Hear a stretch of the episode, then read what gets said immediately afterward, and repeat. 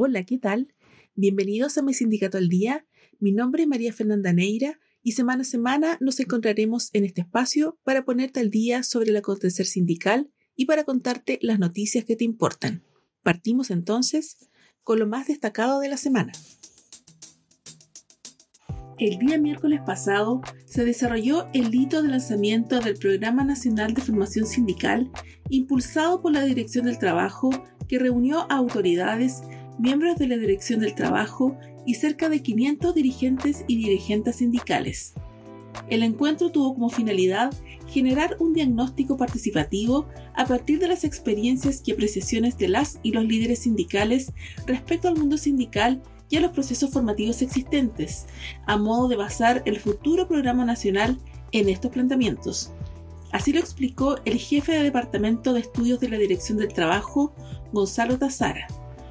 Uno de los grandes insumos para la estructuración del Programa Nacional de Formación Sindical va a estar dado por la actividad que estamos desarrollando hoy, donde han venido representantes del mundo sindical de todo el país.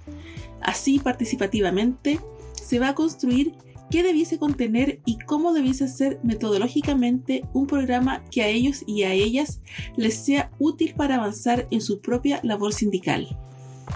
Durante las mesas de trabajo, las dirigentes y los dirigentes sindicales se dividieron en 15 grupos donde realizaron un diagnóstico de contenidos necesarios a incorporar en el proceso de formación sindical y aspectos a mejorar cada uno de estos grupos estuvo guiado por un facilitador o facilitadora de la Dirección del Trabajo, quienes apuntaron y grabaron las intervenciones para generar un primer borrador y luego un documento sistematizado.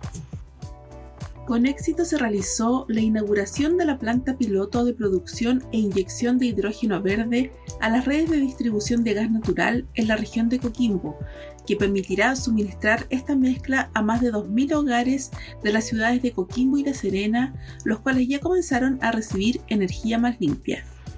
El objetivo del proyecto H2GN, una iniciativa inédita en América Latina, es disminuir las emisiones de dióxido de carbono en 350 toneladas al año, que se generan al usar gas natural en la cocina, calefón y demás artefactos que usen el combustible, sin ningún impacto en la operación de estos. La reducción de emisiones equivale a sacar de circulación cerca de 250 automóviles.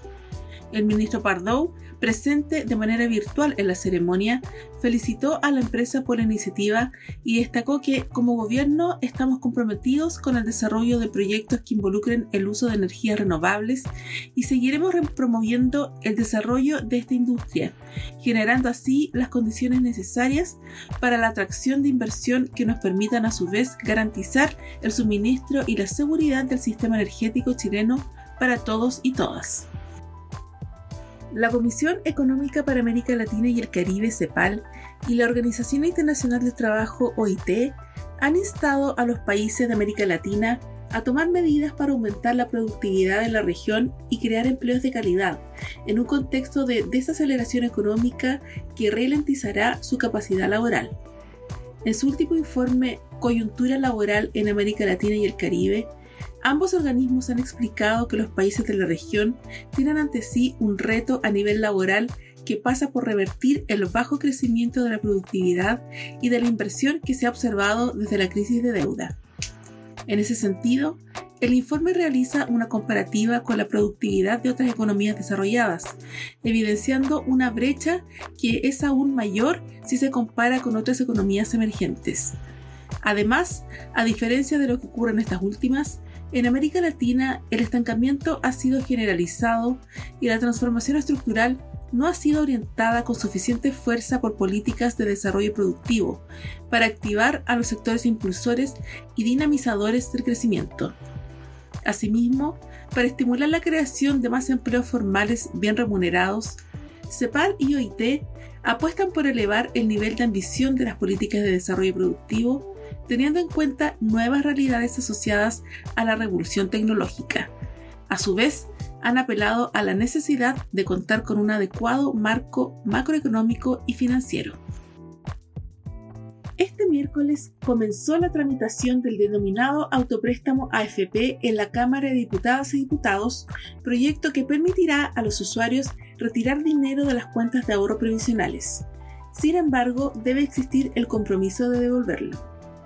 Según establece el artículo 85 del proyecto de ley, las personas afiliadas a este sistema mixto que no estén pensionadas y que se encuentren a 5 años o más del cumplimiento de la edad legal de jubilación tendrán derecho a realizar retiros en carácter de préstamos con cargo al saldo mantenido en sus cuentas de capitalización individual de cotizaciones obligatorias.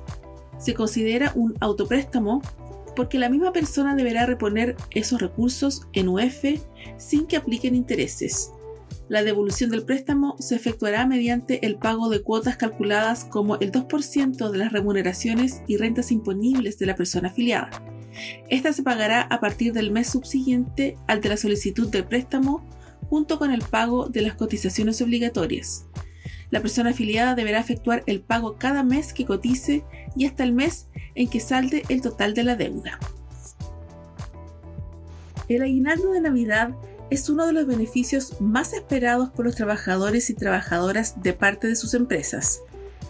Este fin de año significará una ayuda relevante para solventar los gastos de estas festividades, pero por otro lado, este beneficio es un costo importante para los empleadores, que en el contexto de crisis económica y alta inflación han decidido no entregar este año o reducir su monto. En ese sentido, surge la pregunta, ¿cuándo es obligatorio el pago de aguinaldo por las empresas? Se debe considerar que en el sector público incluso se ha legislado sobre esta materia, pero para las empresas privadas no existe obligación legal de pagar aguinaldo, siendo una materia que, de acuerdo al Código del Trabajo, debe estar regulada en el contrato de trabajo, sea individual o colectivo, para ser exigible a las empresas. De igual forma, es usual que voluntariamente las empresas paguen aguinaldo durante fiestas patrias y Navidad a los trabajadores, pero no pactarlo expresamente en el contrato de trabajo, por lo que se podría creer que en principio no es obligatorio para los empleadores. Y luego de repasar las principales noticias de esta semana, agradezco el haberte informado con mi sindicato al día y nos encontramos en una próxima entrega informativa. Hasta pronto.